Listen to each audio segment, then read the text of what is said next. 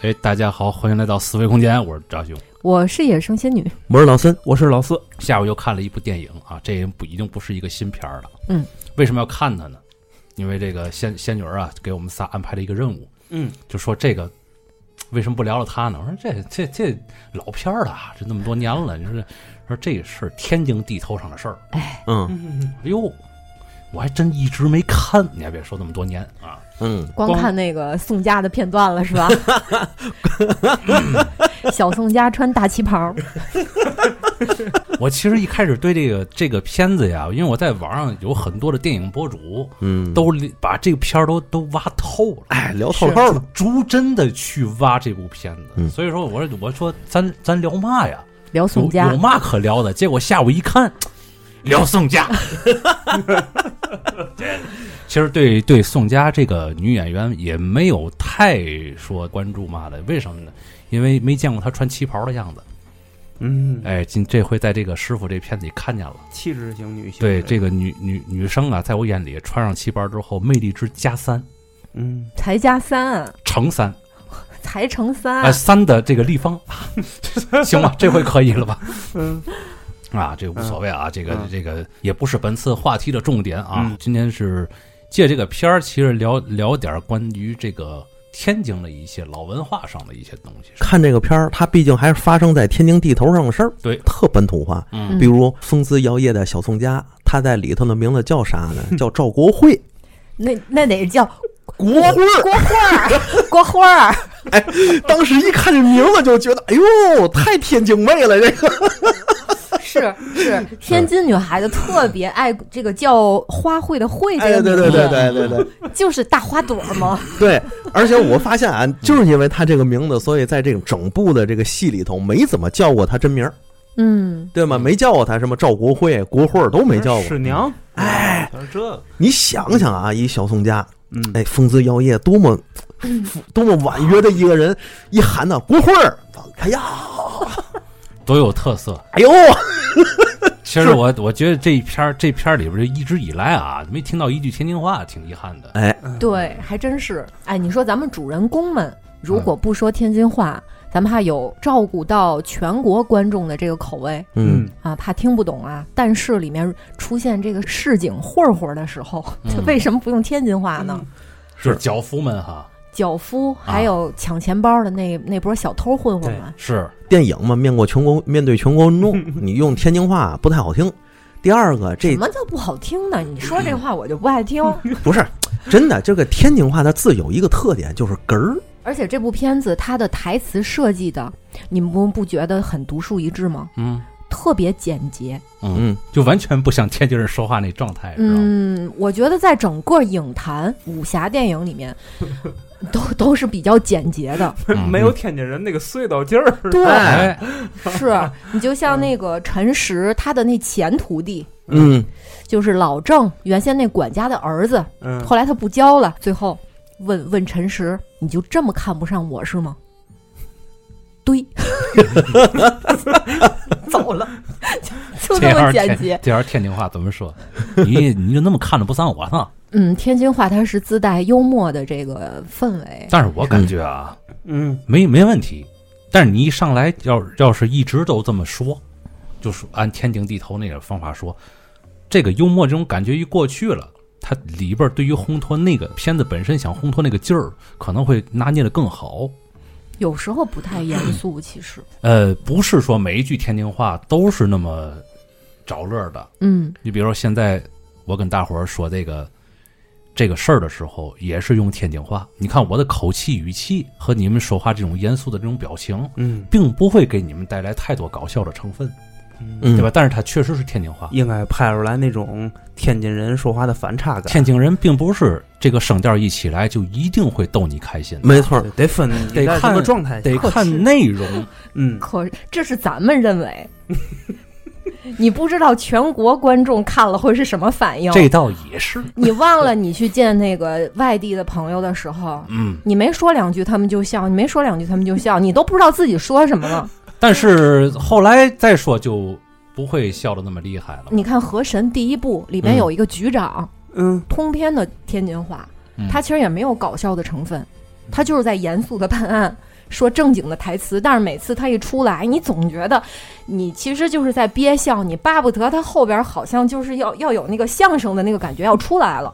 这部师傅呀，刚才看的时候我还说了，它里边多多少少带了一点黑色幽默的成分。嗯，是带的，嗯尤你要其是嗯到那个郑老爷子那块儿，你尤其你要是伴随着一些天津话或天普，我觉得这是加分项。那你来一段儿那个郑老爷子带着白俄大妞儿去去种可可的时候说的那 话，男人的钱，不就是用来给女人骗的吗？嗯，挺深沉，没什么，没什么搞笑吧？嗯，确实，是吧？像不像一个老天津，马上就要这个卸甲归田，嗯，去跟一个白俄女子要过晚甚年至生甚活？至是有一些伤感， 对 呀、嗯，它很符合天津地头那种特性。嗯是对，嗯，而且说真的啊，对对于咱们这一辈儿来说，其实已经不会说天津话了，咱说的是天津调儿。天津这地方十里不同俗，嗯，所以有些时候你可能人家发现你把你那个你把脑你把脑裂了，但是有的地儿它就是你把脑裂了，它就是不一样。听着这动作有点粗鲁，哎对，嗯，天津姑娘不外嫁啊，一个月吃一回螃蟹。嗯螃蟹，哎， 一个月逛一次街，嗯，哎，逛街不买东西，嗯，然后一个月吃一回螃蟹，放心啊，没事儿啊，螃蟹比大米还便宜 呢。螃蟹管够，哎螃蟹管够这句话。在天津女孩心里，觉得这人太阔了，不行了，啊太太爷们儿了 这。他妈就是彩 礼。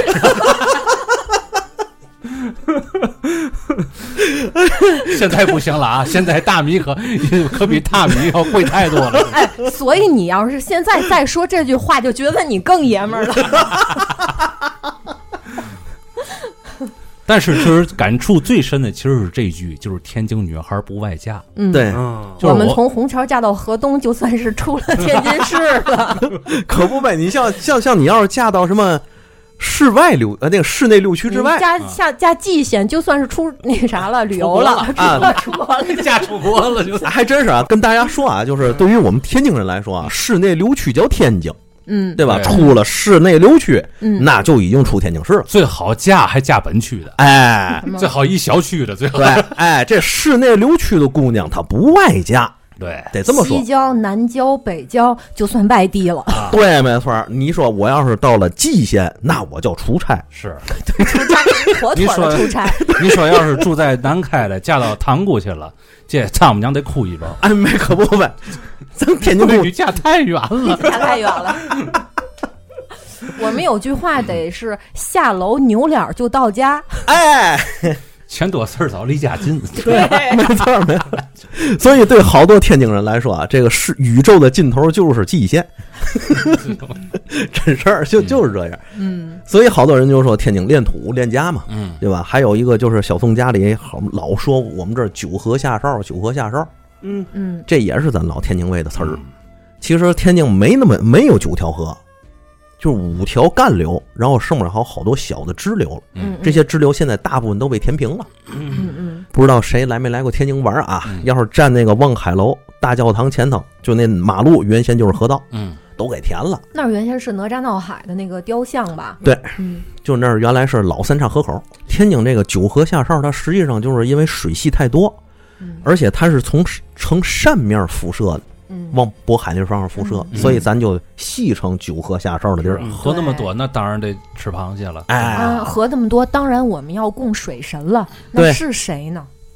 妈祖呀，对，嗯天津应该是中国北方啊，嗯我知道的唯一一个供妈祖的地方。嗯，就是文化街的娘娘宫，对对，而且这个在天津，这妈祖庙还不是只有一家，嗯原先有两家是三家的，我忘了。嗯现在有一家最早的是元代的，嗯，就在这个大直姑附近前哦头天妃宫，天妃宫天。妃宫遗址，嗯嗯对，那是原来是最早年那个庙的一家地方，嗯，后来那个到清朝时代给毁了，我小的时候家里人都不让我去娘娘庙，为啥？啊嗯怕被娘娘看上。对，怕被嗯留那儿，嗯因为我们天津的习俗不就是去这个，就是两口子没孩子去那儿拴娃娃。娃，嗯，对，对，如果你小孩儿未成年，嗯，童男童女，你去那儿逛一圈，可能你就被老年人看上，你留这儿吧，当我们童男童女儿吧，然后嗯不定又拴给谁，就这意思，哦，怕被抓走。那哎，得是有这说那法得啊，算给谁？我是到了，确实是到了成年之后才去的娘娘你宫。成年之后嗯算给谁？成年之后他不得让人拴去吗？嗯给我拴个大哥来。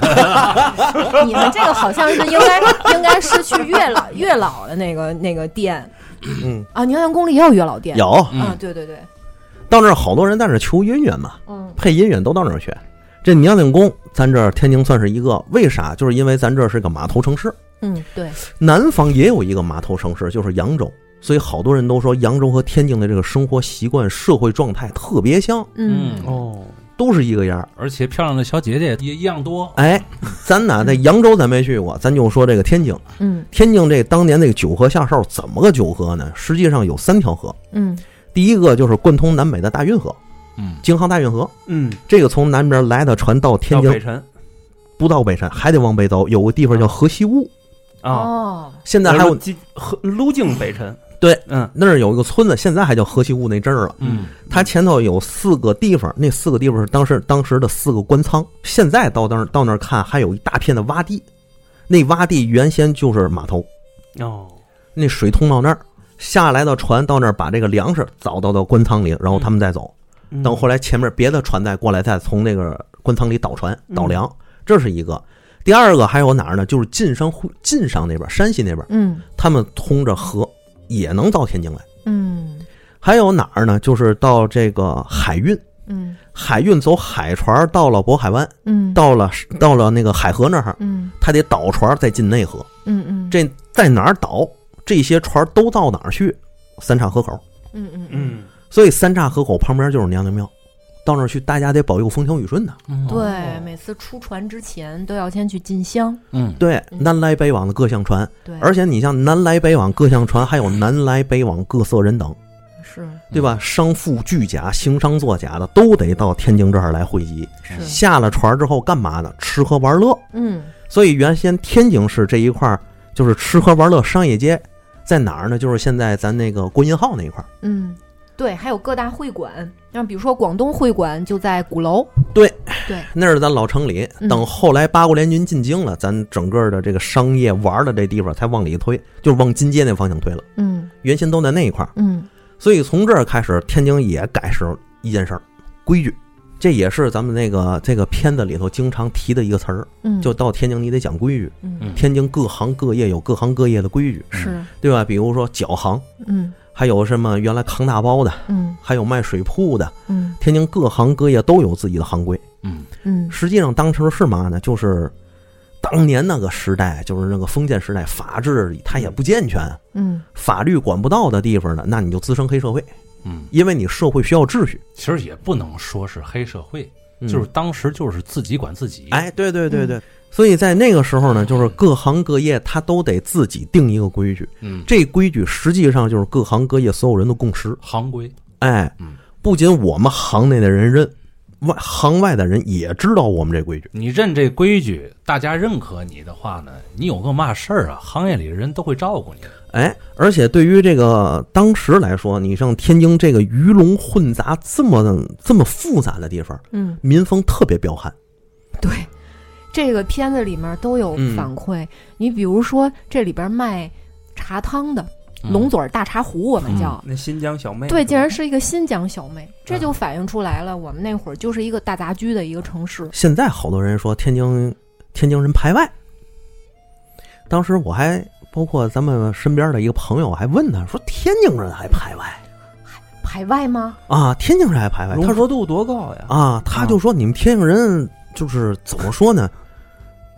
他不懂天津的规矩。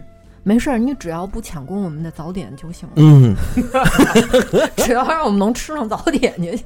咱们咱们这边早点其实大部分都是外地人做的。啊，就是怎么说呢？他因为不懂天津的所谓的规矩，所以那个很多地方对他其实是另眼相看的，嗯包括很多人对跟他都着急。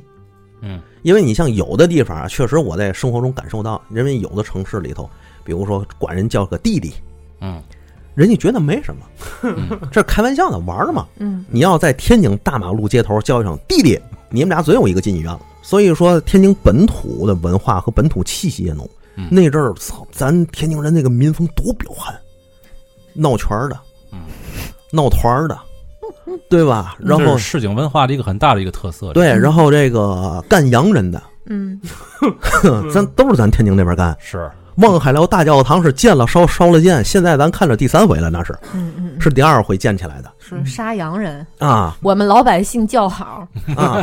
对呀、是是是，曾国藩为嘛下台？天津下的台。嗯嗯嗯，李鸿章怎么发的迹，天津发发的迹，都得在天津这儿。所以当时好多人就说，这个天津这个民风彪悍，又又讲理讲面儿，到底嘛是规矩？其实这里也说了点儿，对他这个电影的时代背景是一九一几年一直到对一九三几年之间，嗯那个时候是天津武行的兴盛，然后由盛转衰。其实这个演陈实到天津来是已经是转衰的嗯嗯，时候了，他以为的规矩已经不叫规矩了。对，已经对不实用了。对嗯，但实际上天津到现在为止，其都是一个讲规矩的地方嗯和讲规矩的比如城说市。煎饼果子里不能放辣条啊。哎，是是是吧？你别早挨骂。对，规矩吧从来没变过啊。嗯对，你说关于武术这个，在民间啊有有有所兴盛的这个影子，其实我我小的时候随处可见，就是在西北角很嗯多胡同里边有、有有时候有一块儿会有一块空地，嗯那地就是用洋灰抹得很平，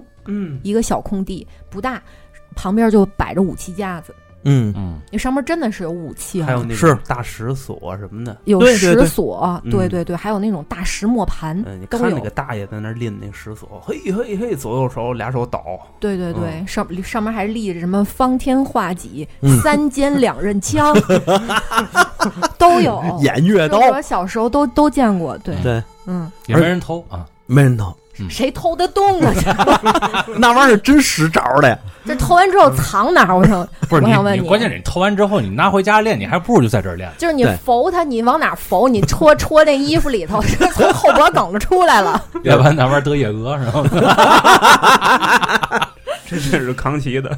嗯这这个这个地儿在哪儿呢？就是现在的，我记得是叫恭王府，啊就是原先就是在那个南开那一块儿，哦，旁边有个人民文化宫，原来是老的，现在改成一个恭王府的那个花园了嗯，就庄庄王府啊。对，庄王府，庄王府，嗯四爷说的对，就是它后面有个后花园，一开始还说成了庆王府了， 没办法，天津的王府太太多了。就是它后面有小花园。嗯我小的时候去那儿的时候，那小花园里一一大票大爷，那那阵儿来看，那大爷得四五十岁，嗯得得有个五六个人儿，少说了。嗯，这帮人在那儿立梅花桩，嚯，哎，铜锁、石锁，然然后各种器械。我小时候看的那个器械和现在咱看的那种那个亮片儿的那种嗯，刀片儿那可不一样啊！现在那刀片儿一抖，那个刀都抖楞的，对吗？都这样了，一看就纸片儿似嗯的。 人家那可真实招 的，那那武器都是实打实对的，对对，那刀上还带铁环儿那种。对。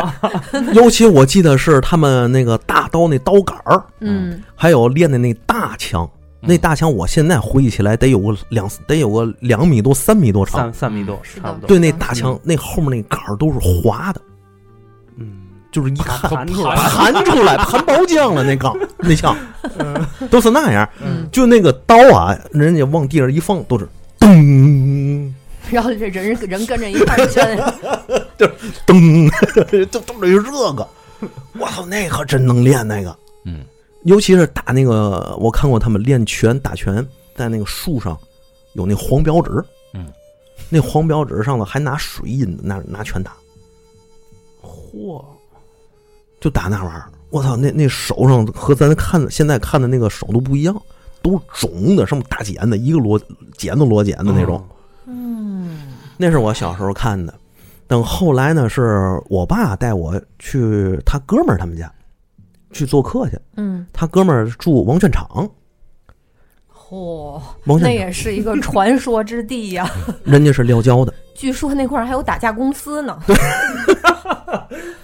我记得那叫王伯伯，是练是练撂跤的， 就名字就叫王伯伯。哎姓王，那相声里脑袋还没人王伯伯脚豆儿大，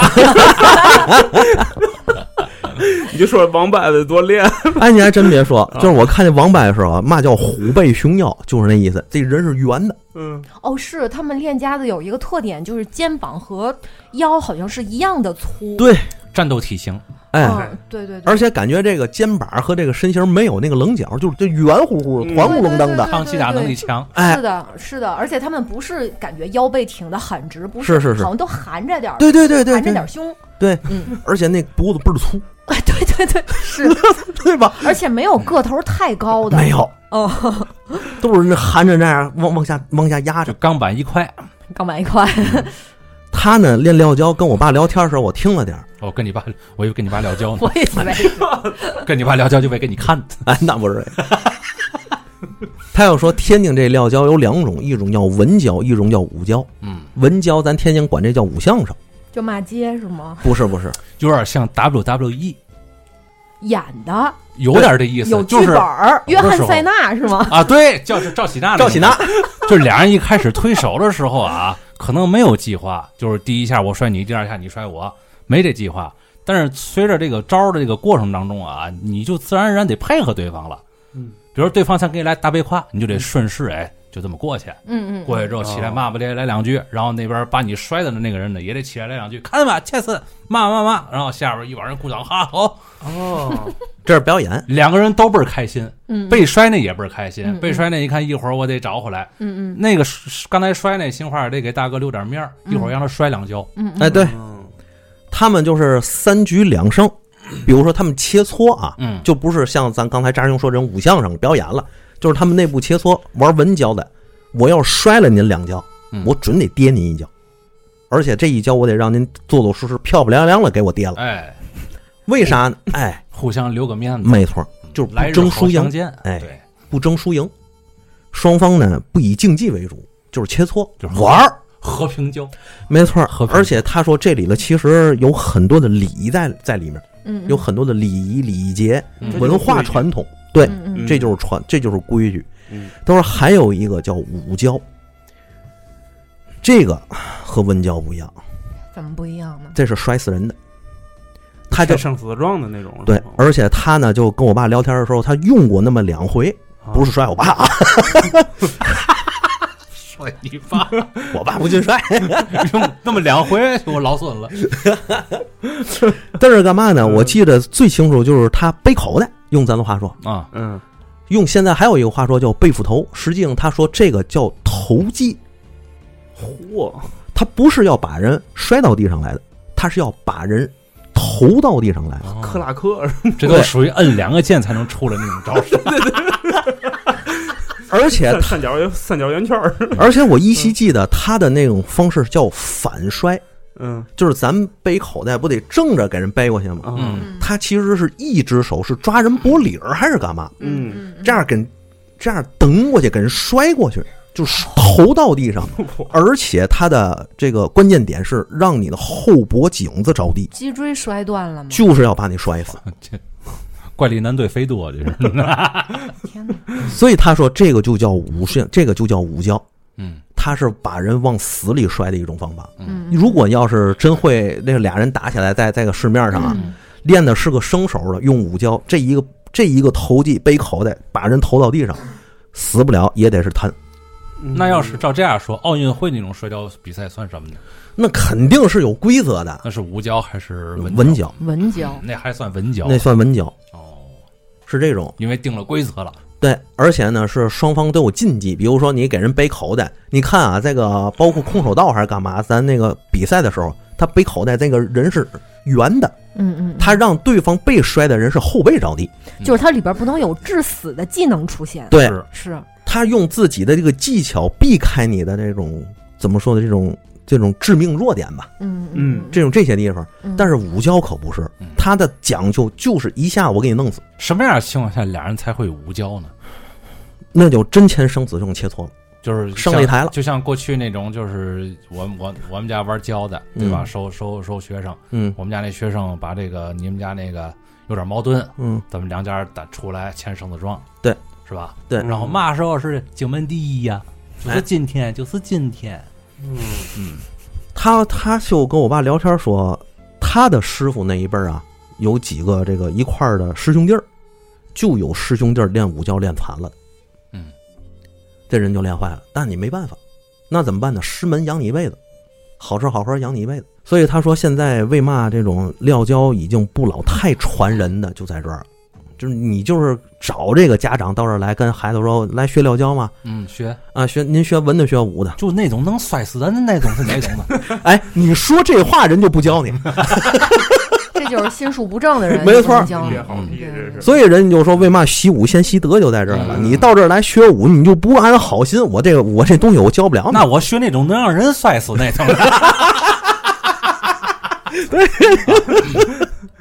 哎，这行，嗯呃，我就从他那儿就听了点儿，好像就那个时候感觉这个武术和我想的不太一样。嗯嗯等我长大了之后，嗯我就看那个好多历史书嘛，嗯就发现这武术是啥，好多人解释成武器使用的技术，哦，嗯，所以这叫武术，不是练拳儿的，那倒拳儿的跟咱没关系。就必须得拿着冷兵器格斗的。对，嗯而且你像那个这次剧里头，这个这个功夫里头，嗯啊师傅，这师傅里头演了好多的武器，比如说什么八斩刀，嗯嗯，对，比如说那个三尖儿两刃枪、啊，嗯鸳鸯月鸳鸯钺，啊，嗯这些都是非正式兵器，在咱中国古代里，嗯它属于民间防身用的。嗯嗯嗯因为这东西我这么说啊，你一看就知道不破甲。就如果你身上穿一身盔甲，这玩意儿对你没用啊。嗯嗯，包括即便是那个这个八斩刀，你练的再好，你就往你身上那个盔甲划了，你也划拉不动，你反正花光屁溜的还行。哎，嗯，对吗？你那肯定没戏。嗯，不是练八斩刀的也不会往你盔甲上划了呀。问题是你那个盔甲可是全身甲，盔甲也有那个脖子上的那个护护具嘛。不是我这么说啊嗯，中国那个重步兵的铠甲，它上头那个头盔嗯直接连下来有护颈，嗯，对啊，对吧？它里头一层，外头一层，直接给你在这在这护颈这儿给你护住了，嗯，它是这种。包括你像这里头，它也哎那我插着面门行吗？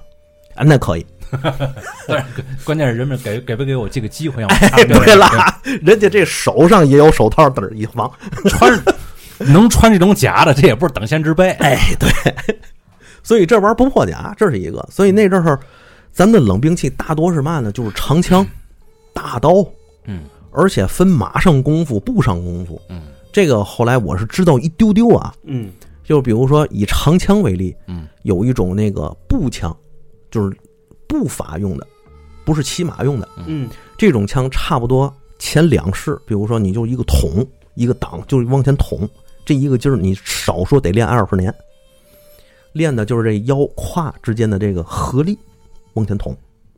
但如果你要是马枪的话，就用不着，它学得快，哎，你就上手上功夫，上下翻飞花活就行了。嗯，所以这个后来我发现，好像咱们这个武术和这个现代的拳击各种击技也不太一样。而且看这个电影里面，就是他们使这冷兵器的姿势，并没有这么华丽，是不是？嗯嗯，就是不像咱以前看的那些武侠电影一样，尤其是南方拍的那些功夫片儿、什么的，闪转腾挪、翻翻跟头，那个嗯像来自于戏曲，哎。嗯京剧的都是。但是这是的师傅里面，这就明显的看出来那个动作比较收紧，嗯而且就是一招制敌，嗯嗯嗯就就是比较实用。其实两个人在互相交战的时候，嗯就是一般来说啊，可以用四个字儿来形容：嗯鬼鬼祟祟。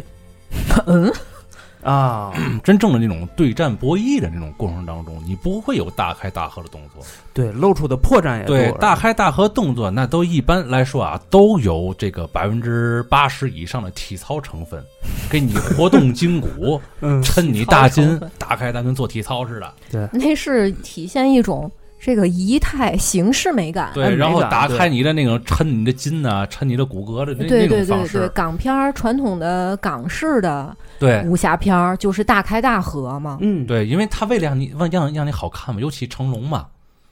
来回来去就是打两下得翻一跟头，打两下得遮遮遮一个饼儿，嗯嗯，这种东西，这种东西其实是任何一点实战意义都没有。啊，那 肯定。真正的实战意义就是鬼鬼祟祟、鸡鸡嗦嗦的。打一下，你这个脚搓地得往后滑这个十几米，啊对，那是地地上那是钢铁滑侠滑出划出两道坑儿来， 两道对，全世界的武术啊，万变不离其宗。嗯，咱们把那个枪，就是能打子弹的那个枪啊，嗯刨除出去。你用兵器也好，用拳也好，就是一个一个规则，就是两个人在交手过程当中玩心态，看谁第一个露出了破绽，而你又特别准确的抓住了这个破绽。嗯，其实全世界的武术都是这一个对形式。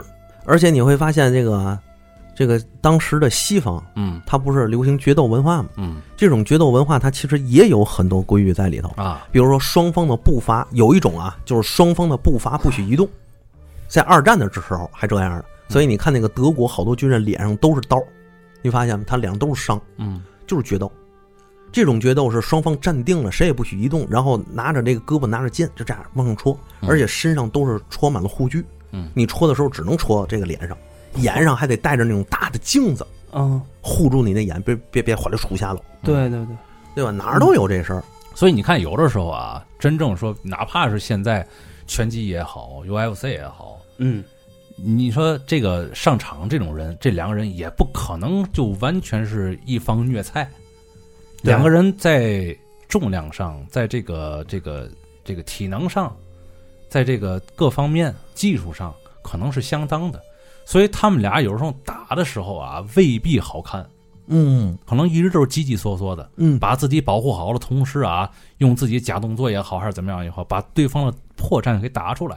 哎，嗯然后你还得保证他出来破绽，你预判到他出来的破绽，直接一拳给他过去。是，这个师傅当时候刚上映的时候，嗯，就是有很多的声音，嗯就是说这片子拍的根本就没有观赏性，看。嗯，不好看，就是可能因为我们之前那种大开大合的武打动对作，对对对，它那种模式化已经深深的烙印在我们的脑海里边了，嗯好像我们就希望还看那个东西，然后看那种东西再怎么再翻出花来，再、嗯再再再演。可是呢，哎，它推出来。就是每一场打斗都是非常真实的近身肉搏，嗯啊，甚至是在狭小的那个胡同里面，对，展示每个兵器的长处或者是短处的对时候，你一时间可能短时间接受不了，哎，怎么是这个样子呢？嗯，对，还有一个不爽，呃就是可能观感上不太爽的点就是，就每一招一式基本都是点到为止，哎，也没有血浆四溅，是对，吧？基本就是到了致命的那个临界点就停了。嗯，哦，那个是陈实的克制，嗯他啊 高实的对不高高手是有这个克制能力的，嗯嗯就是我要击败你，但是我不伤你性命，就就每一招都有分寸，对伤人嗯不伤命。他在打斗这种特别险要的时候，还能避开你的要害，然后是伤了你，把你打败，然后你不伤你的命，这这得多难啊！我告诉你，更难的是什么？更难的是陈实的这个对手。嗯，就是在陈实把这个这个刀啊架在对方脖子上的时候，他真能停。嗯， 你知道有多少人不讲武德吗？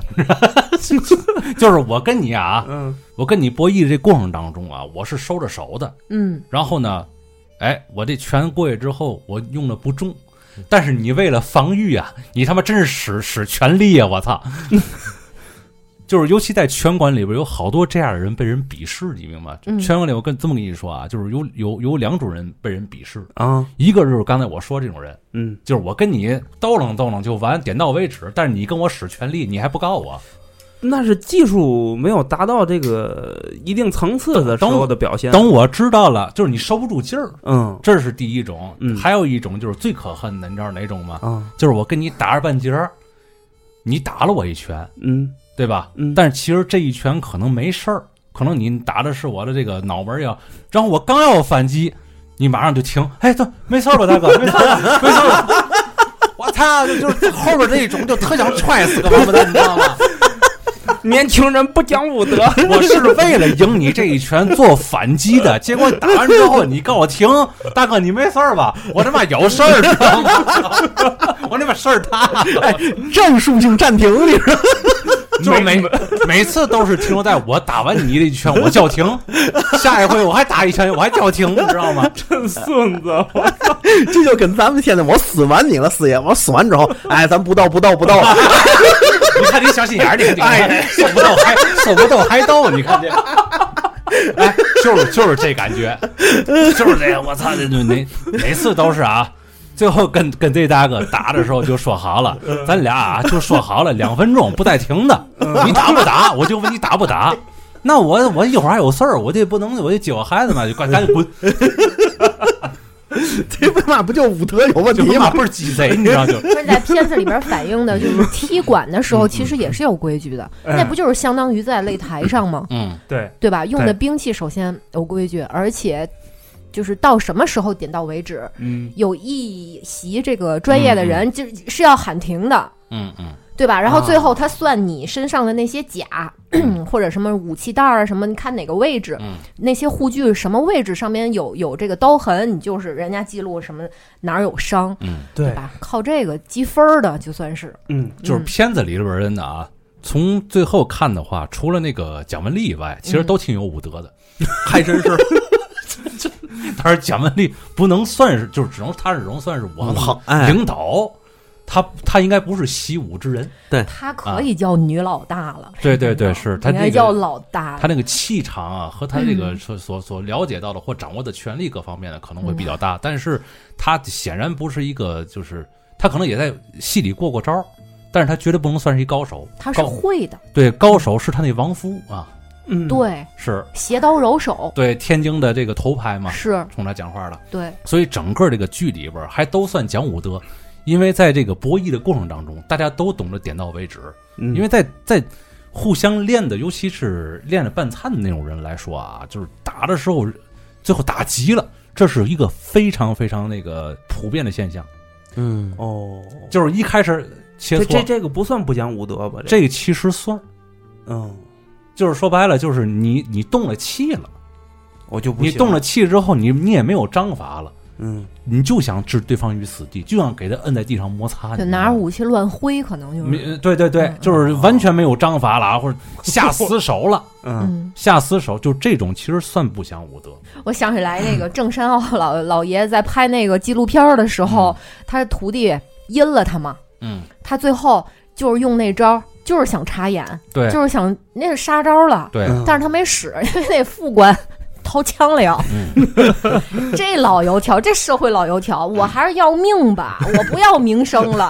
就是那有嘛用啊？其实他师傅比这徒弟高武功高出不一太截坏了！先第一嗯对轮儿，第一轮儿先把他师傅这个体力都给都给耗尽了，嗯，对吧？先用那那个那是什么兵器？那木杖？咱不不说那个，嗯，对吧？第一轮儿先过招儿，先拍了一轮儿嗯了。他师傅年纪也大了，他第一轮用的是那个就是枪型的那种，就是对，拼刺刀那种感觉的。对那种的，枪前面绑了一个对布的一个头儿，对，嗯，因为郑老爷子他不是惦着这个往那个那个军把武术往军部上面发展嘛，所以他呃给大拍一伙个儿教学视频，给大伙儿演示的是这个枪上绑刺刀的那种东西怎么使，嗯，到那个时候，这个枪啊肯定会代替武术，嗯就是代替武艺。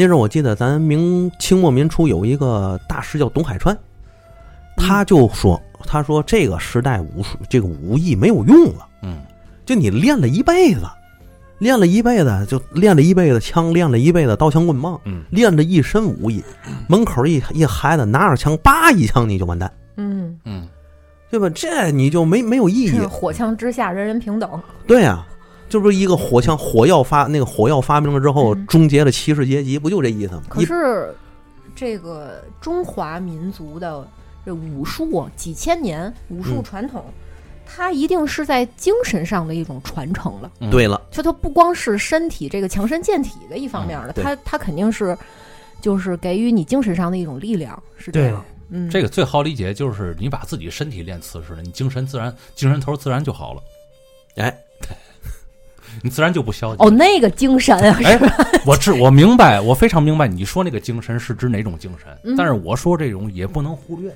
因为这可以让你的整个生活变得不那么消极，嗯让你每天充满力量。你肯定只想正能量的东西，嗯那种负能量就离你远远的。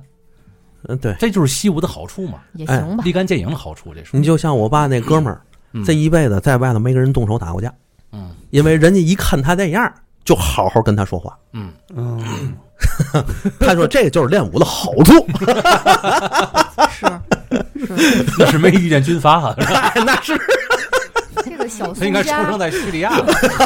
小宋佳在片儿里的这个角色是真的哎呦，完美的诠释了这天津女人的刀子嘴豆腐心这这特点。 刀子嘴没体现太出来，因为没用天津话。哈哈这我吐槽一下，必须得吐槽。我还是我还是想听这个天津小姐姐拿本土的话去说那些台词儿，太棒了，简直！ 这点儿我就跟你完全不一样，可是 我就觉得这个天津小姐穿上旗袍一说天津话，完了啊！这可能会又涉及到一个问题，就是说说方言会影响颜值吗？我告诉你想想那焦恩俊说山东话，我这么跟你说 啊，我已经不止一次的听到有人说特别喜欢听天津小姐姐说话，就不用说太着落的话，就说普通的那种那个语言就可以。他们是真的是觉得美吗？其实很，是你告诉我是觉得哏儿，我是一觉得开始逗，我还一是开始美？就觉得， 我一开始就觉得他们肯定因为想搞笑啊或者怎么，后来发现不是，他们真的是认为天津小姐姐，尤其长得特别好看的、有一定颜值的那种小姐姐，说天津话特别具有美感。是吗？因为咱们是天津人，咱啊们知道咱们那个话里的那个属性，嗯可，能外地人比咱们还知道。但是你知道，在外地人里，对于那个天津天津的小姐姐，她是带有一种神秘感的。哪里神 秘？他就觉得天津小姐姐就是规矩很多嘛。为什么他们规矩多？这本身难道不是一个神秘感吗？为什么刀子嘴豆腐心？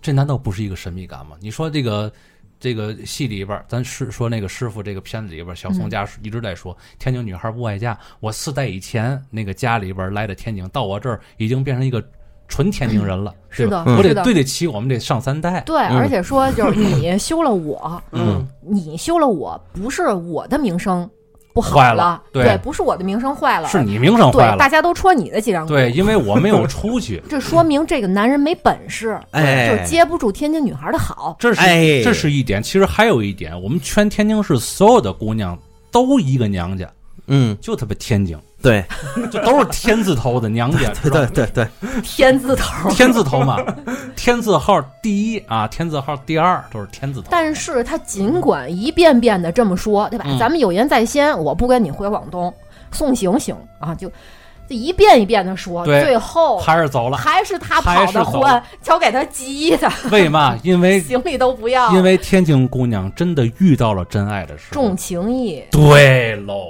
这是天津那个市井文化一个重要特色。嗯就是他的好绝对不挂在口头上，我一开始把所有的不好都给你摆出来，你能接受吗？嗯，能接受，咱俩过过着过着，只要动了情了，那一切一切的那些个乱七八糟就全都没了。但是他嘴上可能还没有好听的，对，这就是所谓的刀子嘴。嗯，所以你知道，是我们我们天津男人，尤其在知道了我们天津姑娘的这种特性之后啊，嗯，最喜欢在婚后就听媳妇儿骂自己。哎呦，就是那种心里那种痛快、畅快，那种受虐的安全心态，绝对不是受虐，那种安全。你别人可能不是受虐，你就是有个人骂自己、数落自己、管着自己的那种畅 快，多变态啊呀、多变态！啊反正我不能代表老孙和老四，我确实是这样。老四应该更是，老四，现在你敢说不是吗？不敢，下课 不敢。 这不就完了吗？我我觉得这样生活挺 好。我我告诉你，我绝对坚信，十个天津老爷们儿里边，至少有八个以上支持我这观点。哎，我也是，是因为我也耐让媳妇儿管着。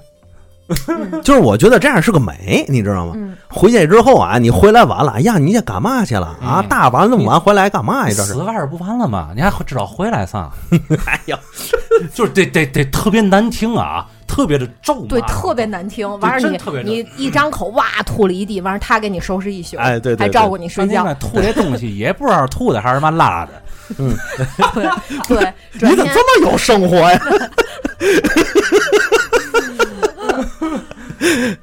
啊确实是这样的，嗯是一边骂着一边擦着地。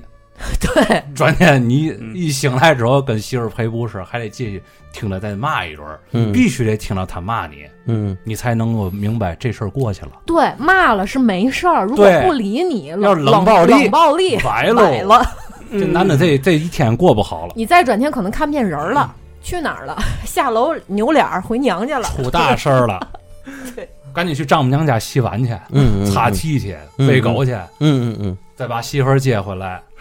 在天津毕竟是有个传统，就是那个回家怕老婆，这是一男人正格。嗯对，而对吧且钱必须上交。哎，那你看肯那定的钱上交的，他过了其实可滋润，而且越过越好。绝哎对的，那那个男的越过得跟嗯个花似的，对，啊，你就你就你那花就在盆里待着，你就等着天天浇浇施肥浇水吧，没错滋润死你，我没错，骂的这程度啊，这个轻重啊，绝对跟感情的深浅挂钩。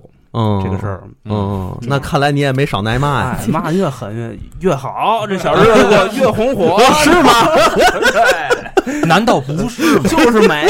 就不信啊！ 天津天津老爷们儿，你们要是我们听众，哎，你不你你我们就说这话有问题，天哪，我这哎是嗯跟三个什么样变态的人在录节目 啊？就是不是我，他们我比他们俩好一点。因为因为我们很明白，就是在这种谩骂声中，其实是真的关心你，对，我是真的关心你。对，当当然了，对于我个人来说，我还是不愿意听到“谩骂”这个词儿。 那不是，那是因为你现在还没有组成家庭，行吧？等他妈组成之后，两年以后你试试，一天不不听媳妇儿骂你，浑身难受。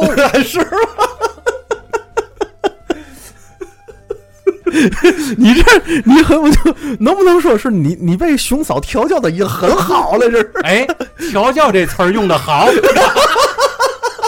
哎呦，他还挺骄傲嗯的。必须骄傲。这一辈子没嘛事儿值得我骄傲。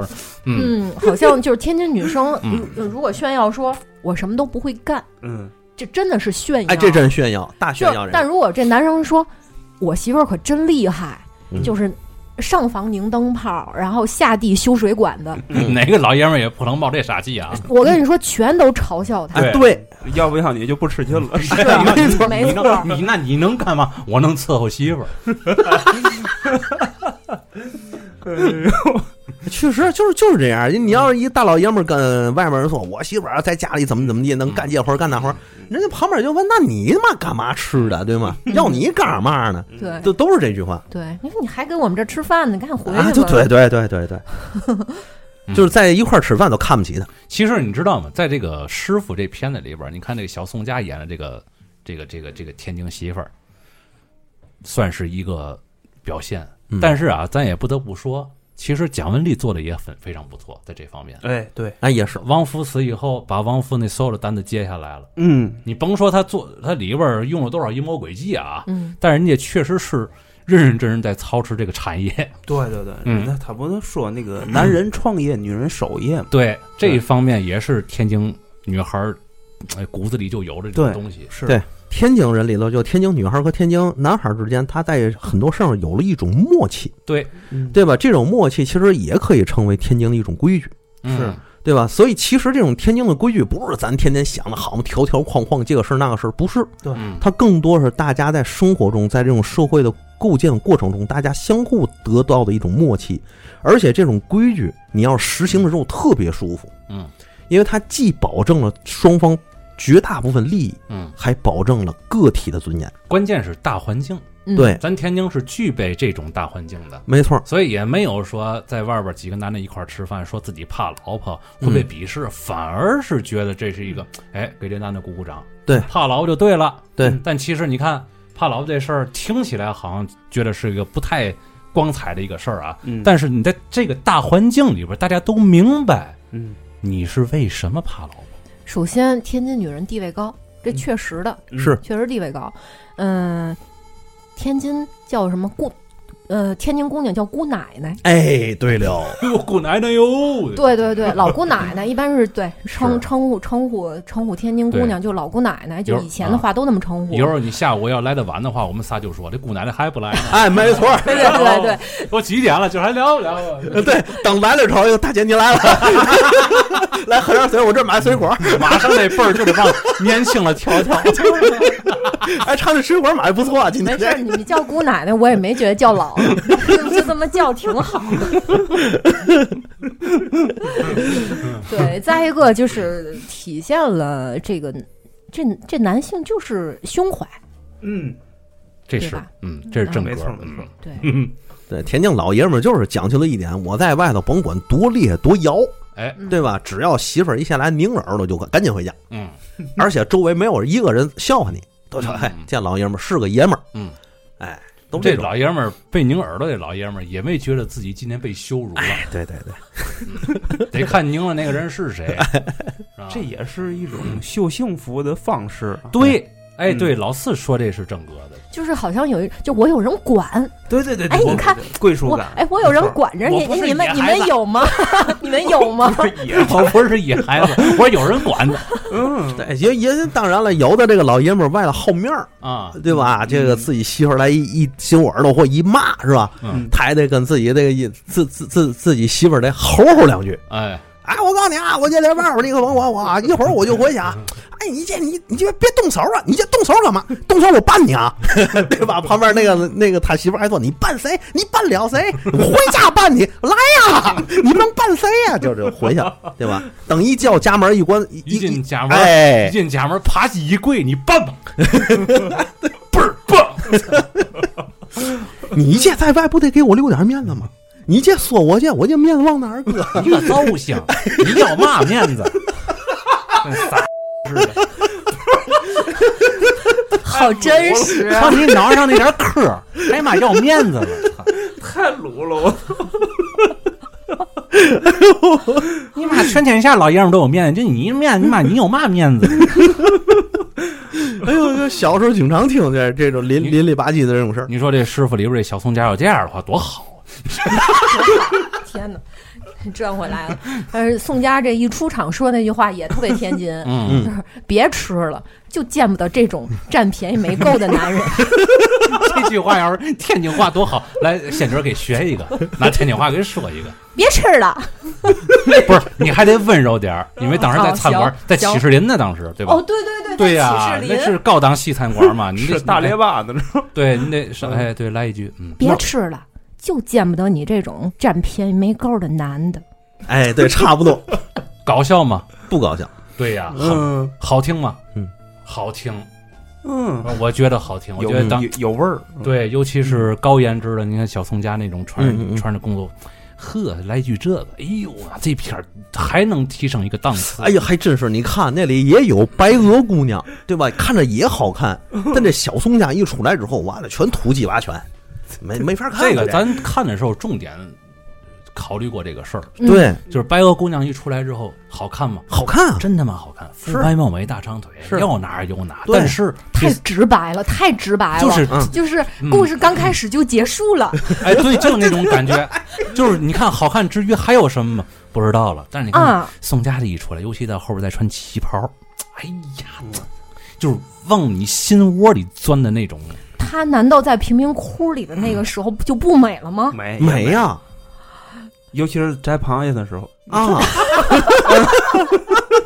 看见这这个点 啊，我觉得她，她我觉得她洗螃蟹的时候也特别美。哎是对就是那个微低的头，完了有点微风，嗯她那个 额头前面就那个，两两两缕卷发是吧？被微微吹起，没错儿。哎呦， 还有那小耿就说了，那个要么你拜我为师吧。那小耿马上站起来，往后退两步，马上下跪了。哎，那小宋佳还在那儿抱着 那个螃蟹跑着跑着，然后那赶紧 给这踢那盖儿呢，那螃螃蟹盖儿可是宝贝，是拿着赶紧给筷子在那儿剃呢 对，踢呢。赶紧给来个暗号，马上就不剃了，然后俩手放在腿上，呵，那马上那师母那感觉就出 来那做派就一看就是的，哎呦我操，我这正吃着正香你呢， 快点儿，别耽误我吃哎，螃没蟹。错没错，你看那个眼神里带着无奈和幽怨， 啊，就这一点儿就拿捏的，这个劲儿就特别的好，还有哪点儿更好？嗯那，当然是在那个床上抽烟那个了， 哦，那点儿能说吗？能说、啊，能说哈，拿着一个烟托儿，烟托儿，哎，甭管我住在哪个地方，嗯这事儿这地儿贫民不贫民，贫民窟不贫民窟，嗯，你范儿不能丢，嗯，多优雅，是为嘛有那么高的一个烟托儿？怕把手指头啊，熏黄了。怕把哎指甲熏黄喽。是而且这个烟托儿一高啊，它那烟也不会把手熏成烟味儿。对，嗯嗯，那什么银纽质的，纽对约货是吧？嗯，对对对，指五十个大咧巴，保保持着一个姑娘应有的优雅，哎嘿，嗯，这就是咱们天津人、天津姑娘或者天津老爷们儿嗯讲究的那个点。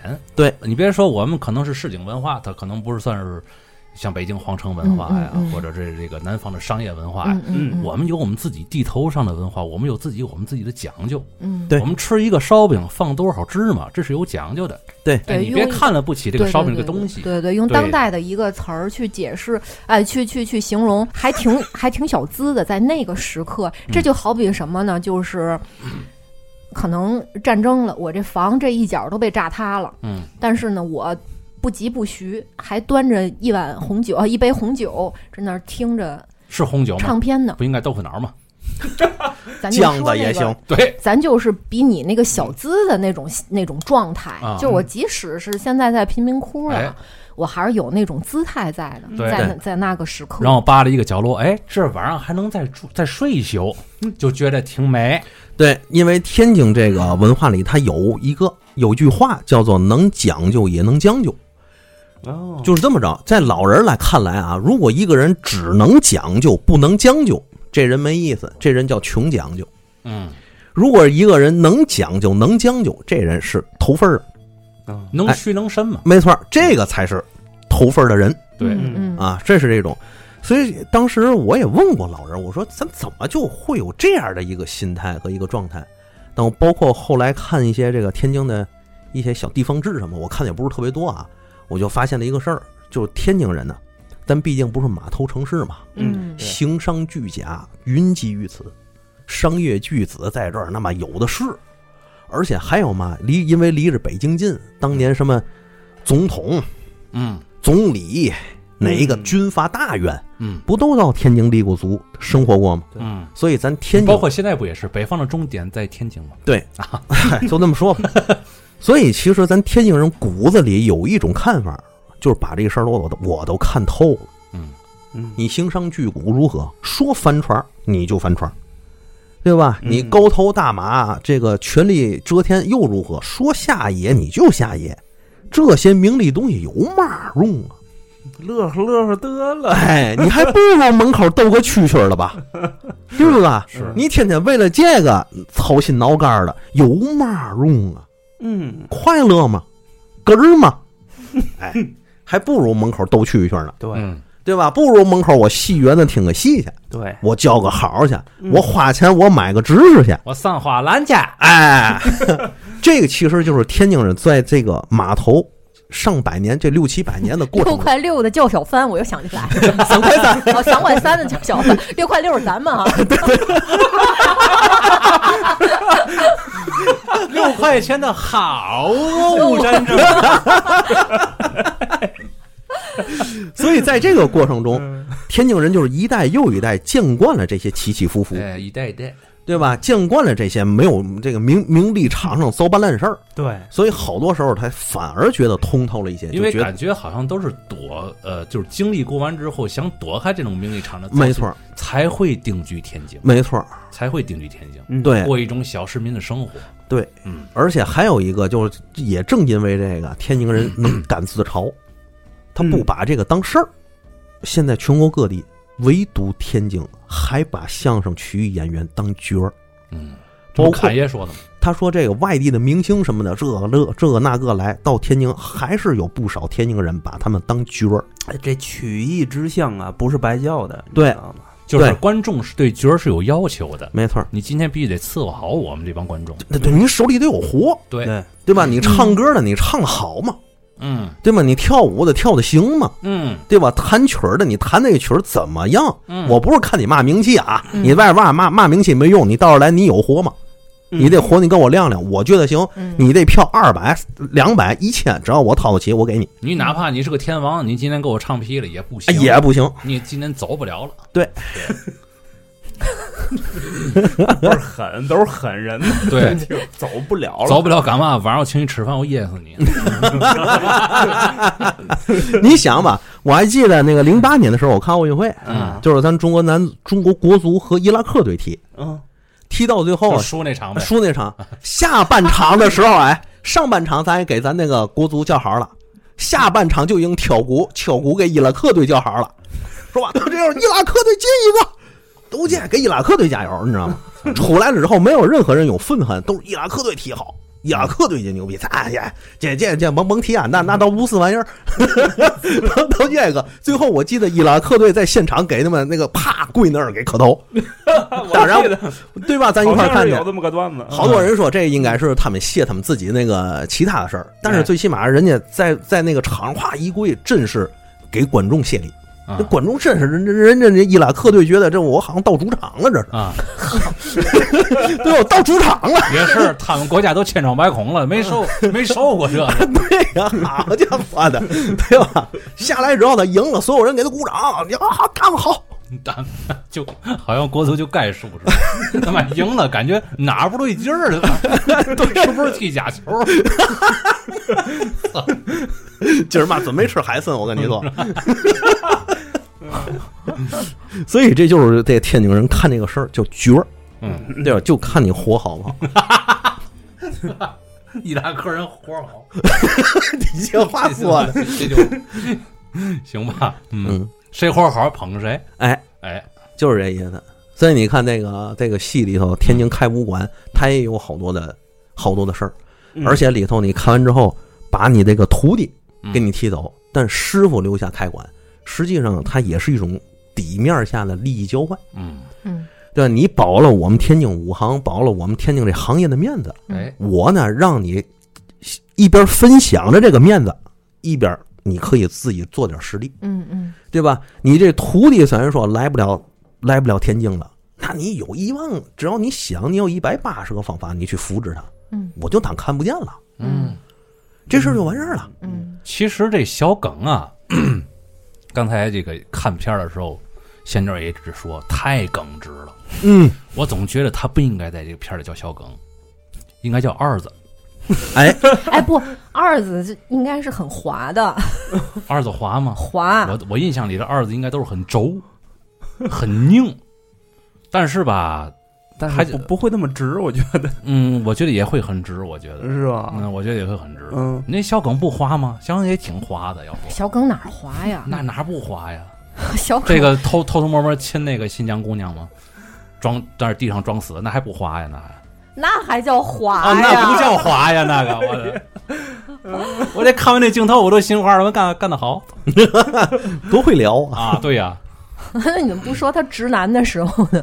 他直是直， 但是我觉得这这个本身就是这个这个二子这个名字的人具备着同样的一种特性嘛，嗯嗯，就是特别拧，哎，对，哎，有的时候还冒点傻气。对，这明明啊，你这样就能活了，你非他妈的追那个车跑，其实我觉得这一点就是啥呢？有点儿天津人的一个特点，嗯，就吃软不吃硬，嗯普遍天津人都这特点。你就是跟我越硬，我越跟你硬。嗯这条命我撂这儿了，咱哥俩得把这事儿聊了。嗯，这好多老天津人，包括现在天津文化都有这一点儿。你要打起架来，都都这样。但是好像很少动手，哎，对，现在法治社会的都知道，是吧？ 也不过就是一个七天，一个五天，没嘛意 义。你干嘛？你干嘛？你干？你说你干嘛吧？我干嘛？告你干嘛？我嘛也不干啊嘛， 俩人在就后边儿车都过不去了，俩人就在半天就为就为了那你干嘛呀打了一架，这就不是嘛没劲 了就。这二楼那儿正正在那儿看着，呢，到底动不动手啊？我这看半天了。你想，咱年轻时，咱二十多岁，就十来年前，晚上门口马杀吃夜摊儿， 嗯那底下那个马扎抡的，每你每次吃饭去，每次都能看见打架的。嗯，嗯，小时候对，小时候反正他也没打心里想抡着谁，是他吃他其实他其实有嗯准儿，知嗯道吗？他有准儿有准儿哦有 这准儿。这块儿有人，我不往这儿抡，我往上边儿抡 去。反正我抡着你，你也就疼一下，嗯对吧？不会有大事儿，这反正这年代估计会有大事儿，那就事儿太大了。尤其再让人拍下来。对晚上进了局子之后就就变盟兄弟了。我们家蒙地儿， 纠纷是吧？没嘛大事儿，没嘛大事儿啊。啊，嗯嗯但是你看这个小耿他们这帮就不是，在那个时代，他们可就是生死大事儿。嗯嗯其实小耿要是认个怂，自己跑，自己慢慢走，走到那教堂里，他没事儿，嗯他活了。嗯他想的是我是个天津人，嗯对吧？父母也都走了，我上哪儿去？我得在天津待着。嗯我我要是离开了天津，我这人就完了。一听不了个相一声。个家族的长子，如果在天津立不了足，那就是耻辱，特别耻辱的事情。对他临死之前不还重复这句话吗？对，嗯这个片子里确实说了这一点了，说这孩子到了十五岁哈，嗯，就得从这就家里边穷出穷去人。家。其实这个片儿把这个阶级划分表现的很、很很明显了，嗯很细节了。嗯，他这里说，穷人的孩子十四五岁的时候嗯，就被迫赶出家门，自己就是去那立长足子。，对你是生是死，你自己去混去，对，嗯我们就再也不会管你了。嗯，嗯，也许混出人样来了，对，还乐意回来尽一份孝心，嗯，是这种的。混不出人样，可能就是死哪儿了。嗯，我反正我们也不能说就是就直接就轰出去，就再也不见他了。估计时不时的回家吃晚饭嘛的也还行，不是但就你回家里就是带完着带着钱回来，完全完全轰出去了，是吗包括连住所什么的也完全轰出去了。啊他这家这小耿这家不就是举家去 了东北，杳无音信了吗？就在嗯嗯实际上你看小耿最后还是回去之后推车，嗯他还是想回脚行，因为当年他就是在脚行里头混的。嗯后来他这个去世了之后，脚行的人给他替替这个给他料理了后事儿，嗯，还说是要是给他报仇去，对，嗯，对吧其？实还挺讽刺的。你看这个没错下九流的这个行业，可能反而更讲义气，没对，错儿，因更为讲规矩。对，因为当时的天津人，咱是自嘲归自嘲，嗯咱刚才说咱有通透文化里有通透的这一面，嗯嗯，所以天津人是知道社会险恶、人心险恶的。嗯他知道，对于穷人来说，对于底层人来说，我们不抱团儿，谁帮我呀？嗯，对嗯穷人其实就是抱团儿嘛，嗯对，我帮了你，明天你就是帮了我呀。咱啊，咱咱现实点儿想，就这个小耿，他算他推了一天的脚行的车嗯，他推了一下就对最后他算是脚行的人了。嗯那么这个这一件事儿上，这个脚行的头儿也会通过这件事儿告诉所有脚行的兄弟，咱脚行里的兄弟出事儿，咱脚行是怎么对待的。今天我帮这个小耿，明天我就可能帮任何一个人。嗯所以在脚行里干活的人都明白，现在我替小耿出头，我帮了小耿，明天就有人帮我。嗯，这是最底层的，人人为我，我为人人，嗯，嗯没毛病，比较纯粹，很纯粹，嗯就这么简单。所以在这个行他业不里，是利益驱动的，对，嗯就跟蒋雯丽他们那一波这利益集团不一样。其实蒋雯丽那个当时那个武行啊，嗯也能看出抱团儿，但是因为啊，这个生活水平条件已经跟 跟这个底层人民已经不一样了资，本注入了，资本注入，嗯所以说呢，里边就有一些乱七八糟和不纯粹的东西进来了。是的，对，嗯然后呢，他们又有一个敌人，嗯就是就是军队，嗯哎，军阀进来了，嗯把这个。把他们这个团体的这个规律给打破了，是，嗯就是说嘛，上层牵一发，底层就要动全身。对嗯嗯毕竟对于武行来说，其实，在简里头，蒋雯丽和那个郑少山，嗯他们俩在那儿有一场对话嘛。其实那个郑少山，郑老爷子一直是想在天津武行里头教点真东西，嗯，嗯，这是他一直的想法。就说白了，就是武术里的那种杀招。对，嗯，对，不不教点真东西不行了。其实他想，他把这个陈实叫来，也是想让陈实破一破天津武行的规矩，教点真货，嗯对吧嗯？但是简雯丽演那角色就跟他说实话了，说武行没有未来，嗯，咱们就有一天乐一天就完了。对，挣一天钱是一天。对你干嘛那么认真？破了规矩，大家都没得玩的。嗯，蒋雯丽保的也就只是面子了。你看他们五行就是分里子跟面子，可能面子好像很干净，但是里子非常脏。对，嗯嗯这个在《一代宗师》这部电影里边也有体现。对 嗯，赵本山那演的角色吗？哎啊对呦，绝了！应该是那叫谁？宫宫老爷子的哥哥师吧哥，师师哥，哥，对对对对，是真实当中，就是现实当中真的有这么一位的，嗯，嗯，对，当时我看那一点之后，玩了命的看马大帅，你知道吗，我想这是这人是马大帅， 这人是马大帅， 确确实，赵本山当时演那个角色有点恐怖，对，太他妈厉害了，对对对但是他说的台词儿也很 接地气，这东北话吗？有多大能耐穿多大裤衩儿。 哎，我真的，我真的很跳戏哈。是，但是但是你你没发现吗？在这里边，赵本山 使演了一个很恐怖的角色，但是使用了一些东北的一些幽默的成分在里边，你也没觉得太不能接 受，嗯对，对，仍然很恐怖。确实对，仍然那所以说这片儿里为什么好多人不不能用天津话呢？嗯，也可能是演员的精力达不到再去练天津话。哎，天津话也不好学，是对吧？天津话有俏皮话，有专有名词对，你还得有要天津调儿。你要是实在弄不清，你就只能配音了，配音又减又减了很多这个表演上的分数，对对也可能是有这个客观原因啊。不因为过还好，那个到后面有一部剧补全了咱天津地方方言的一部戏，那叫《阳光快乐生活》，那就另说了。那是那是阳光体育馆的事儿。哎，，阳光踢 馆词儿，好多其人实就我觉得郑老爷子可以请冯巩老师演，哎，我觉得也行，好像 就是有点跳戏。那一穿那 铠甲，那那一半上，哟，冯国璋，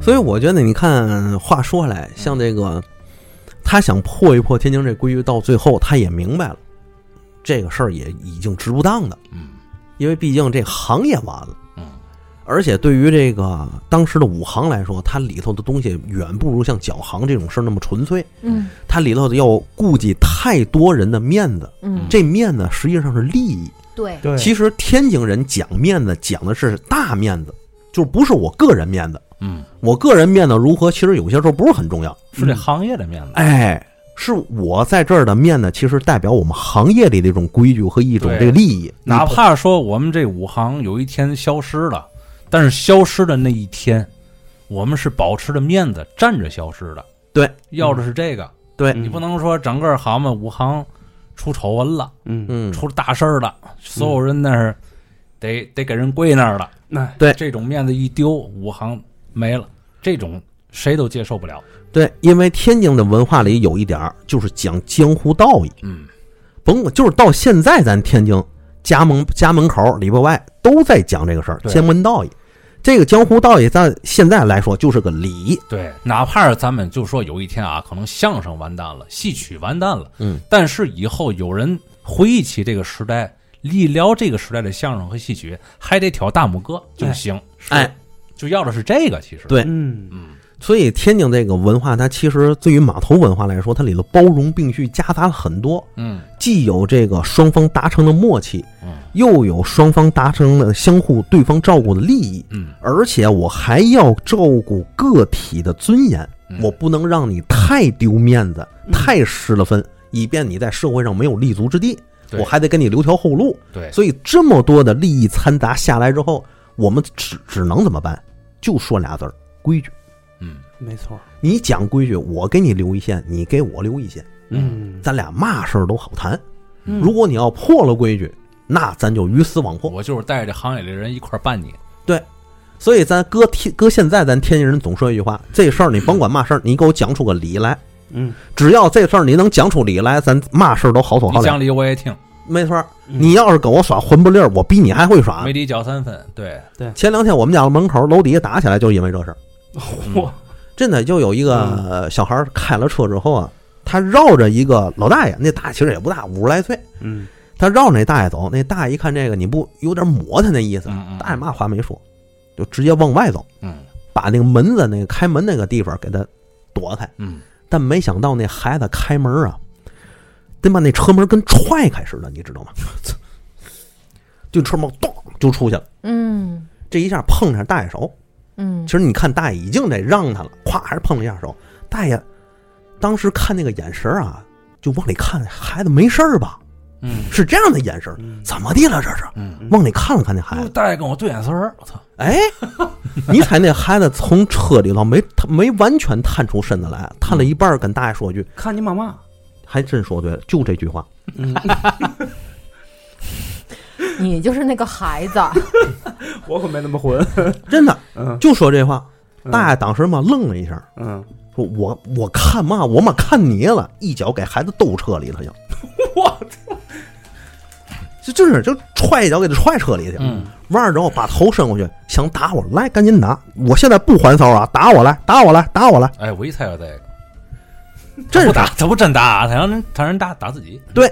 嗯等后来那孩子下了，这孩子就不敢下车，嗯就在里头骂不咧咧，骂不咧咧，旁边好多人就过来了，嗯因为我们家门口盘头大姨多，你知道吗？哎呦，那这可是完中了坚力量，哎，但是你别说盘头大姨她讲理，嗯 完了之后一把抓，不是真的，一把就给那孩子给拽下车来了。不不可以招惹的人群。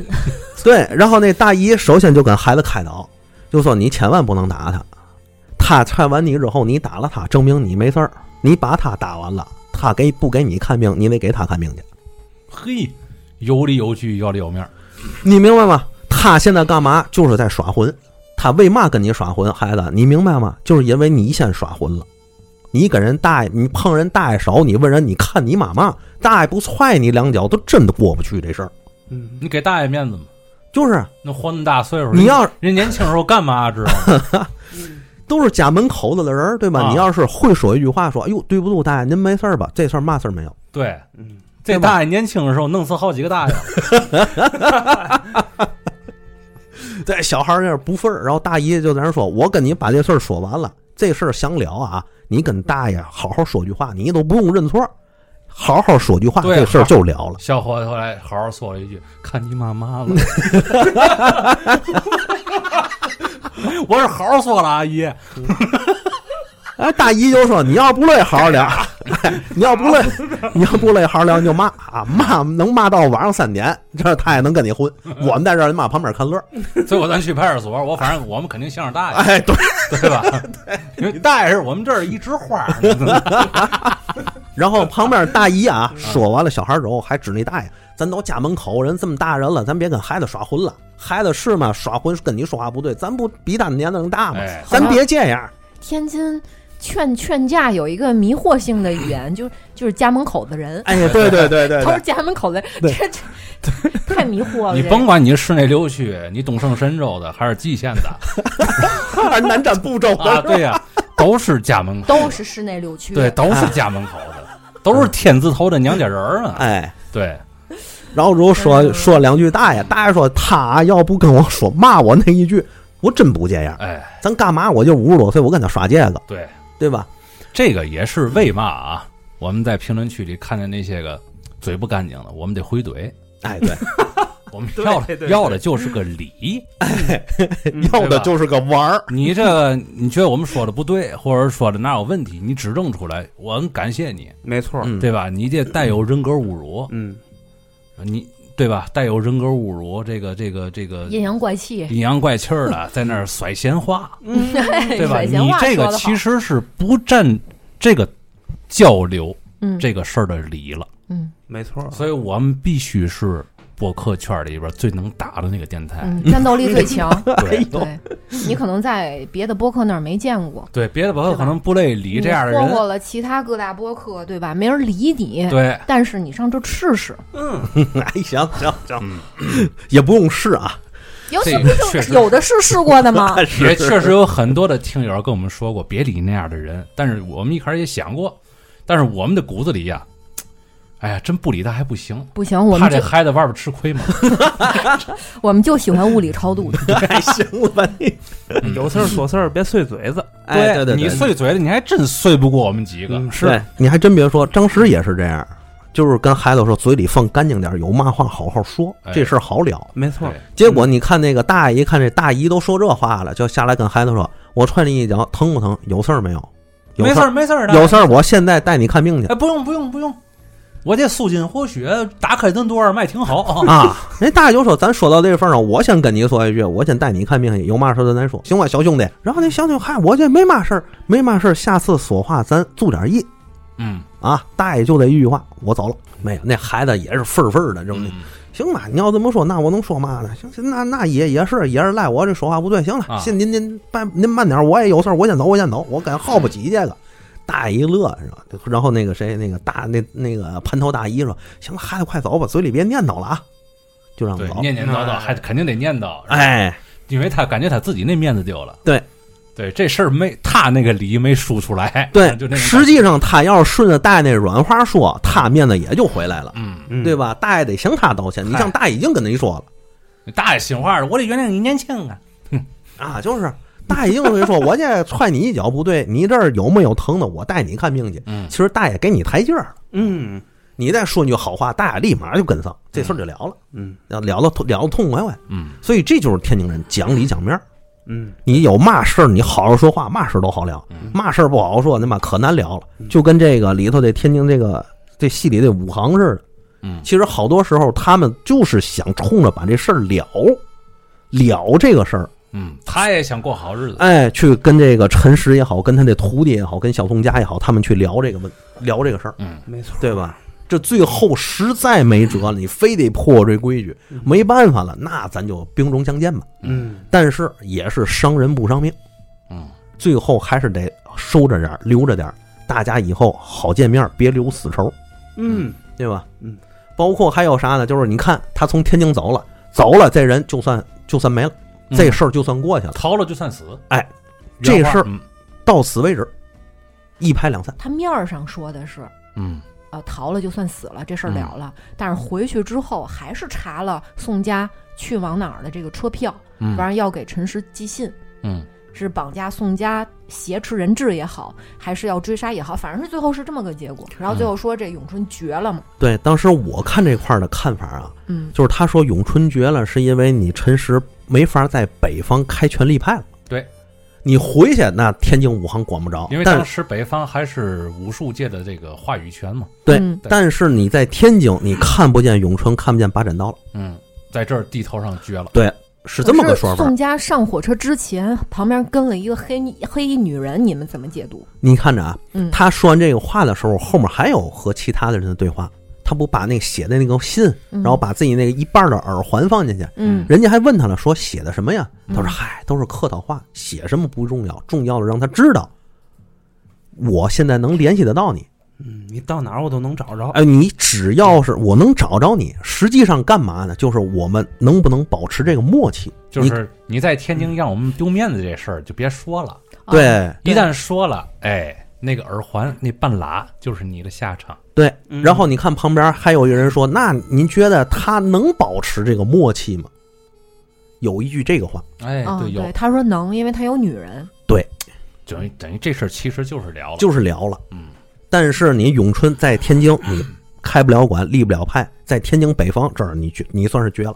嗯，不那后那来写那封信也不是为了和解 呀，嗯，对呀、但是就是一个震慑嘛，其实是变相的一种和解，我觉得，其实我是这么觉得，就是咱看蒋雯丽这个角色饰演的，从头到尾，你说她阴，说她狠说她狠嗯可以，但是你说这个蛇蝎美人指指不当，嗯但是你不能说她这个人特别坏到骨子里，还是那种。就特别负面的那种印象，还真还还真达到应不该了不。是，她不是对，有理有面，讲情讲义，嗯，对吧？但是这个人的手法有点儿太你下三滥了你。看他那个那在那这叫讲情讲义吗？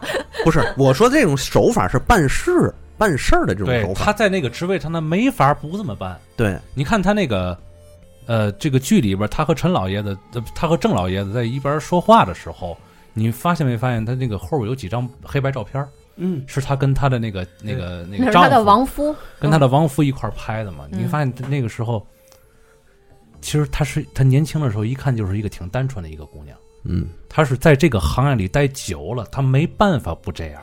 而且他又不会武，对或者会说，的，他会的，或者说他的武艺又不可能比别人好，对、嗯他还得操持了他们家原来武行头牌的霸主那个地位。对，你说他怎么办？其实我觉得 啊，他们提出来这个开馆的条件是合理的。是合理。嗯，嗯我觉得能保保保足这所有人的面子，只不过可能你要相对的受一点点委屈罢了。嗯但是这是值的，嗯，因为你开馆了，就说明开了财路了。对，对不对？北方承认你了。嗯，对你也能赚大钱了嘛。而且那嗯个被打走的徒弟属于是有伤，无性命之忧。嗯，而且你到了外地之后，你这个开了武馆，进了财运的师傅，嗯你怎么护着你这个徒弟，那就你的事儿了。对，但是这小耿的脾气，他主动踢馆了，就太不给留面子了。嗯确实，他已经就不是在规定的踢馆时间内主动找上人家，对，在咖啡馆里就等于是打了蒋雯丽的脸了，嗯这其实不就是冒傻气吗？冒傻气呢。嗯而且你还发现没有，蒋雯丽还问他了，有必要这么羞辱他吗？对，啊对是吧？对，是的。那两个学拳的在一块儿聊天，不就是聊拳吗？啊没有必要。对我个人觉得这点儿确实是小耿啊这个做事儿太刺儿了，哎嗯，冲动有点儿，哎，太冲动，所以我有点综合二。哎，就综合是做留做人不留一线，真对的对是嗯对，太年轻了，太太过了，有一点儿在面儿上太过了嗯。再一个就是当时的军方的介入，嗯，他就是其实不得不不这么干了。对，小耿代表的就是有点像刚才老孙说他楼底下出那个事儿，就是年轻人一开始嘴啊嗯，有点太毒，对嗯因不为饶人年，因为年轻人好像就是因为他一开始是个脚夫嘛，嗯，原来脚夫刚跟陈实学了点功夫之后，他马上就有一种膨胀的心态，是嗯，他不知道上层的人是怎么样去思考，对对怎么样去过生活的，对对他以为就是我拳头硬了，我有真功夫了，对，那是他底层的那个生活方式。对，然后呢，我就可以把你们全都给对，他还是街面儿上那种玩法。没，错儿，但对其实上层根本就不是这种玩法，那是根本就不是这种思路，嗯，他就吃的就是这个亏，嗯太二。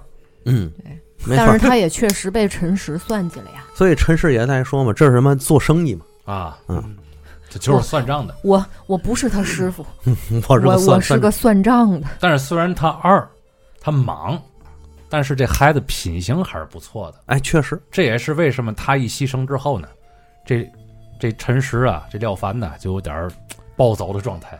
嗯徒弟是好徒弟，这个媳妇儿是好女人，嗯是不 是？可不呗。尤其我这么说，就小宋佳，就是那个陈实背着小宋佳，俩人在那个道上走，小宋佳跟他说那句话，当时我就想，我要是这个廖凡啊，就陈实嘛都不要了，呀这开嘛武馆呢？这两个人都来是天津得到了最最好的啊东西，对，但这两个人都是表面上看上去不好的人，嗯是，就是是被边缘化的人物，嗯，对吧？嗯小耿因为自己的。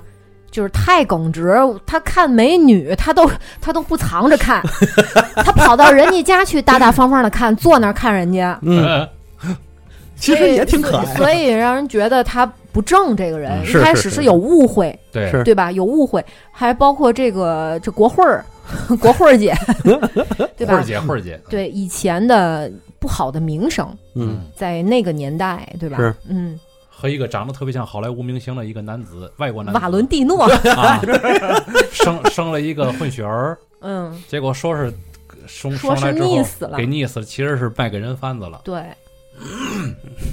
哎，有创伤，嗯对世俗当中的名声不好，嗯，所以他故意接近两两个不好的人，以后也好摆脱，就是可能在。嗯，就心态上，我嗯也没有这么多的负罪感了。就你们俩就应该就是这样的，哎，对对对是也也不可惜。对，可是呢，反而是这两个人是最重情重义的人，对了，你看看，还包括他们那小狗儿，哎呦，那小狗真狗是也是 好狗。太可爱了。嗯，虽然品种看看着有点杂啊，对，但是这狗真是好狗。所以是，所以有句老话，话糙理不糙，对吧？叫仗义多是土狗辈。嗯，就是越是社会底层，越是老百姓，他往往越仗义，就是这样。你他看那心里看中的其实就是那个仗义。没错儿，其实你看他们那个武行简文丽这个饰演角色，他们一群人，他们其实也讲仗义，但他们那个仗义掺杂了太多利益面的其他东西的因素，嗯，可能他身上背负的也太多，要考虑的也很多，他也考虑的多，都没错儿。得这个照顾周到了，哎，就累了。对，而且他一旦如此，他也没有办法再像底层老百姓、普通人一样那么、那么纯粹的仗义了，嗯，对吧？嗯，所以有些时候就是这个人在不同的位置，就是展现的东西是不一样的。对，这个还真不是说这个人性如何如何如何嗯，嗯嗯嗯，都是为了生存嘛。没错儿。嗯所以他有句话叫“智者有智者的忧愁嗯”，是不是？哎嗯，所以我觉得这个天这个师傅这篇儿把这一切展现都挺好。嗯他把这个当时甭管是是不是天津啊，或者说至少把这个市面上的事儿，嗯，或者说这行业里的事儿嗯，老百姓和这个武行之间这种鸿这个鸿沟之间的这种对比，哎，他给展现出来了，让人一看，嘖确实是那么回事儿。还就是那么回事儿。这还就是，虽然没有一句天津话，嗯但还确实是天津本土特色的一些东西。哎，嗯当然了，这个说完这片子了啊，我其实还有一个一直想跟大伙儿说的一个观点，就是 关于传武的。啊，咱们之前有过一期传武节目，好像被下架了哈。，对，因为里边涉及的人名太多，嗯，这个也能理解。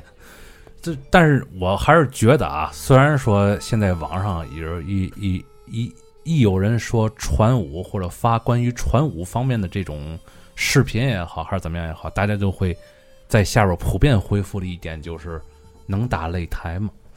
嗯，这是很多人很很多的评论区在回复这种事儿。我我是觉得啊，我是觉得，如果你一看到传武就想到这个和去和擂台比和 UFC 和美国职业拳击去比的话，可能你就真的在思想上被文化入侵了。哦，怎么讲？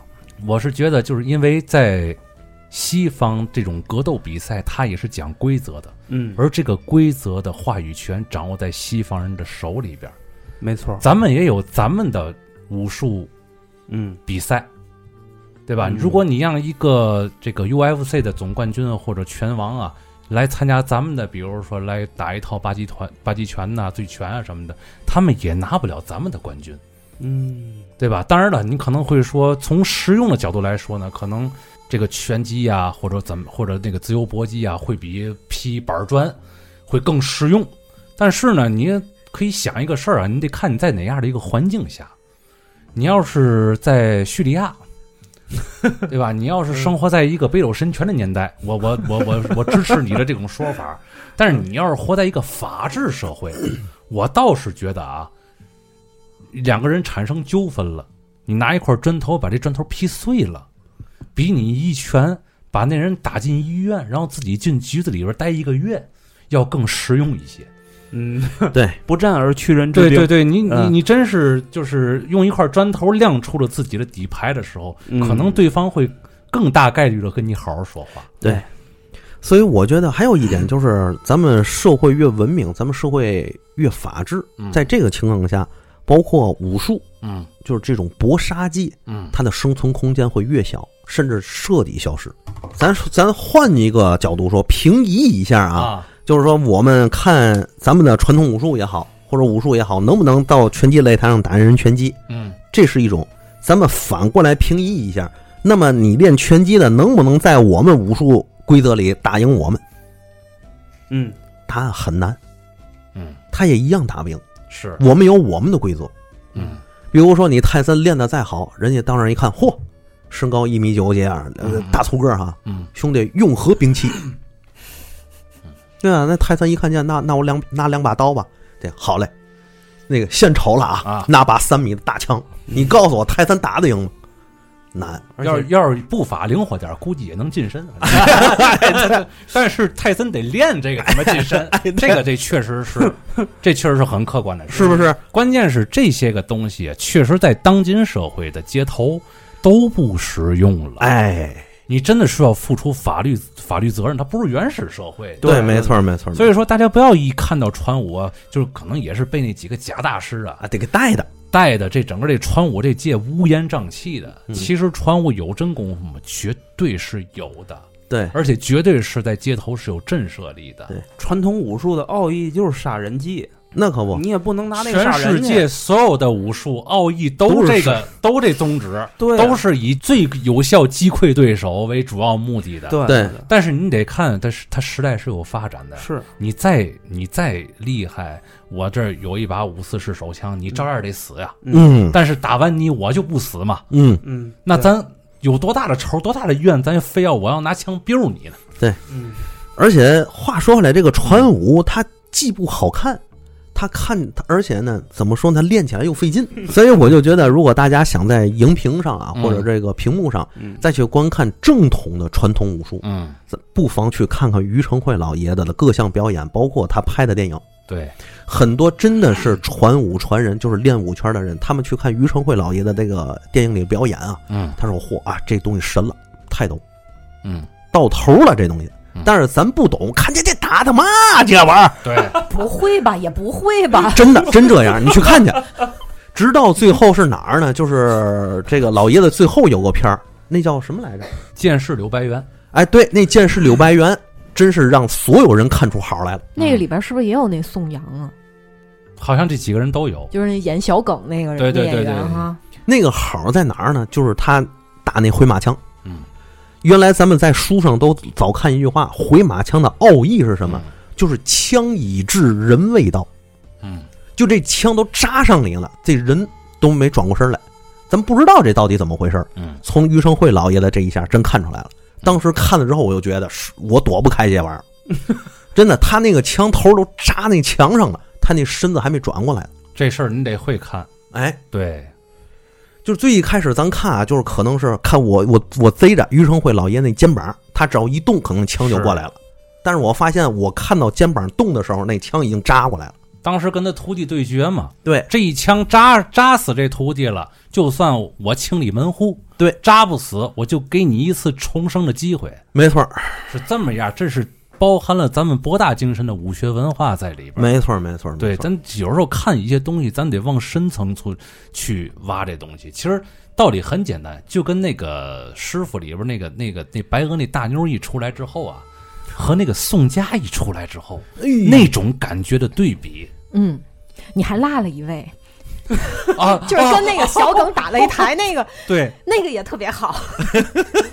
是啊那两把刀是要多白多白，要多长多长。 那小刚还说用腿上啊，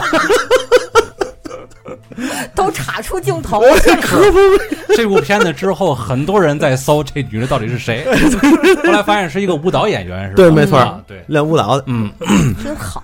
真真真他妈好，是 这画面是真美啊。 是真美。其实就是就是这个意思，就是嗯每一种美，它都有自己的那种独特的那种东西在里边儿。对，千万别对标，你非得整个片儿里，我就觉得那个白俄女子最好看，所有人都对标她，那其他人的美你就发现不了。哎没错儿，没错儿，我总感觉有的时候啊，这个也是那文化入侵无处不在，有的时候就大家就认为啊，西方的擂台最最直观。嗯，嗯最实用、最什么的，然后把所有的一切标准全往那儿对标，自己的那种东西就、那种美、那种舒展、那种养生的那种哲学，那还包括那个里边的武武学那种哲学，你就完全 get 不到了。嗯这个反而是一种特别大的损失。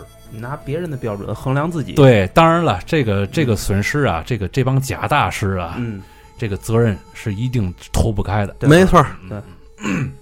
行吧，那咱们今天这期节目也聊了，时间也不短了啊，那就先到这儿啊，听众朋友们，拜拜。拜拜。拜拜。再见。